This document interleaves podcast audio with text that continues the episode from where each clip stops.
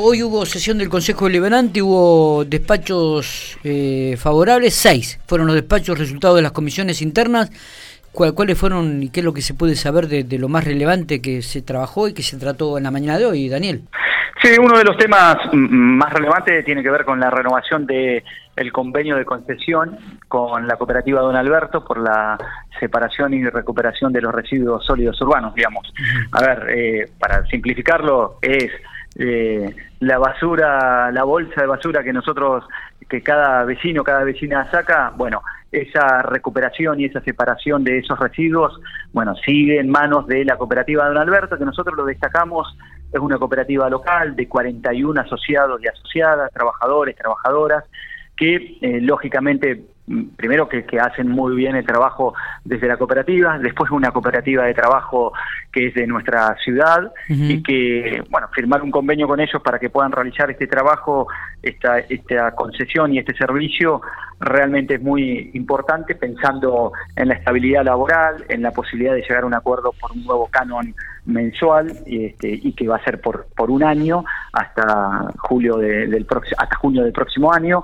Y esto bueno da, da seguridad a los trabajadores y trabajadoras de la cooperativa de trabajo Don Alberto. Está bien, ¿y cuál, de cuánto es este convenio que firma el, el municipio con la cooperativa? Daniel, ¿se puede saber el valor, el importe, cómo es? Sí, sí, sí, eh, a ver, hubo reuniones eh, con, con, funcionarios, funcionarios municipales y el Consejo Administrativo de la Cooperativa para llegar a un acuerdo en donde, por supuesto, ellos ponían sobre la mesa todos los incrementos que han tenido, más que nada con eh, los elementos de trabajo, con este, los aumentos en, en, los salarios de, cada uno de los trabajadores y trabajadoras, que llegó en, en, el primer semestre del convenio de la concesión, es decir, de junio, de julio a diciembre de este año por 4.616.000 pesos aproximadamente y el segundo semestre, que es de enero a junio del 2023, por 5.400.000 pesos aproximadamente. Esto es hasta junio del 2023 el, el, convenio firmado y la concesión de este servicio con la cooperativa. Recordamos que esta cooperativa nuclea más o menos unas 50 personas, ¿no? Familias que trabajan allí. Sí, Sí, son 41 son exactamente, y después, bueno, eh, puede haber alguno más, menos también que vayan contratando, pero estable son 41 trabajadores y trabajadoras de la cooperativa de trabajo. Y realmente interesante, importante el labor. Nosotros hacía poquito tiempo hicimos una nota a uno de los integrantes de la cooperativa y detallaba un poco la labor y el trabajo que, que realmente realizan y que es, muchísimo. Eh, ¿qué, otros temas se trataron también, eh, Daniel? Bueno, y después en esto que, nosotros venimos trabajando desde hace tiempo, que tiene que ver con eh, la inclusión, la integración de personas con discapacidad eh, en determinados ámbitos de, la ciudad y en esta oportunidad tiene que ver con que se aprobó, aprobó una ordenanza que el municipio va a hacer entrega de dos obleas adhesivas con el símbolo, con el símbolo internacional de la sordera. Esto, lógicamente, para aquellas personas sordas eh, o hipoacúsicas que vayan a tramitar la licencia de conducir por primera vez o que vayan a hacer la renovación.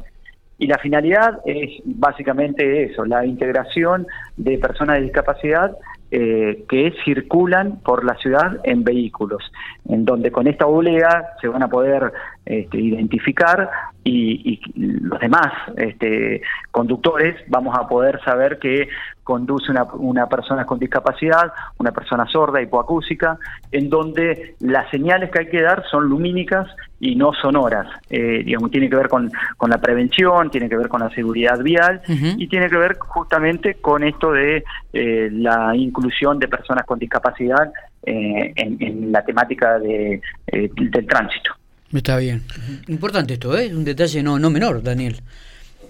No, es importante porque, a ver, nosotros eh, también esto lo, lo habíamos tratado en, en, algún momento, el municipio en el Consejo para Personas con Discapacidad, eh, también este, con distintas eh, instituciones, asociaciones que trabajan en la temática de discapacidad, lo habían planteado.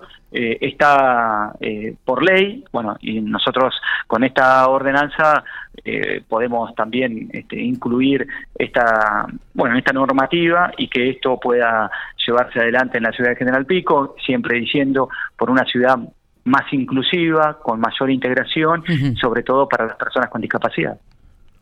Bien.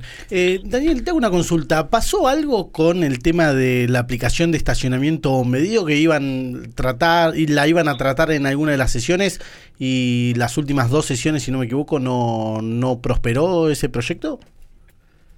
Mira, en realidad este, sí estuvo en, tratamiento, digamos, en las comisiones. Se pidieron este, algunas consultas, algún detalle al municipio, al área que corresponda, que es eh, sobre todo la, Secretaría de Gobierno con, y la Secretaría de Economía, que, van, que están impulsando eh, esta propuesta. Básicamente tiene que ver si había consulta respecto al sector privado, que sean de emprendedores de, desarrollo en tecnología, si se había consultado, si se podía realizar acá en Pico. Bueno, y también estamos viendo y trabajando y consultando con la Facultad de Ingeniería de la Universidad Nacional de La Pampa. Eh, a futuro, digamos, ahora sabemos que no lo pueden llevar adelante, no lo pueden implementar por los tiempos y sí lo podría hacer la Universidad Nacional de La Plata. En este momento, digamos, tiene eh, el software, tienen la app, tienen el desarrollo tecnológico eh, ya comprobado, porque este, en más de 50 ciudades se está implementando y se está aplicando esta app por parte de, de la Universidad de La Plata. Y este, en la Universidad de La Pampa y la Facultad de Ingeniería las primeras conversaciones que hemos tenido nosotros es que se podría desarrollar, pero a mediano o largo plazo eh, seguramente vamos a tener una reunión en donde podamos eh, por lo menos presentar una propuesta para que se tenga en cuenta eh, a la Universidad de La Pampa. Esto también nosotros, o, particularmente yo tengo ese, ese interés, pero siempre hablando para, para más adelante y en esta oportunidad tendremos que determinar, con las respuestas que nos dé el Ejecutivo, eh, si se acuerda finalmente eh, aprobar y autorizar el convenio con la Universidad de La Plata eh, por determinado tiempo. En este momento lo establece por la propuesta y el proyecto que envió el Ejecutivo Municipal por dos años.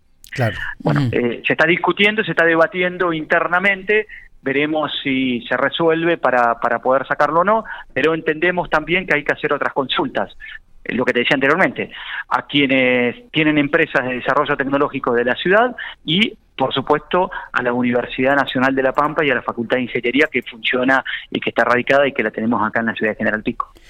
Daniel, no sé si nos queda algo más, si no te agradezco muchísimo estos minutos que has tenido para nosotros. ¿eh? No, eh, después hay algunos temas que seguramente vamos a tratar en la semana y te vamos a estar informando de qué forma y qué manera van, van teniendo despacho y respuestas a algunos expedientes. Es ¿eh? genial, genial, bárbaro. Te agradezco mucho. Abrazo grande, Dani. Saludos, muchas gracias, buen día para todos y todas. Muy bien.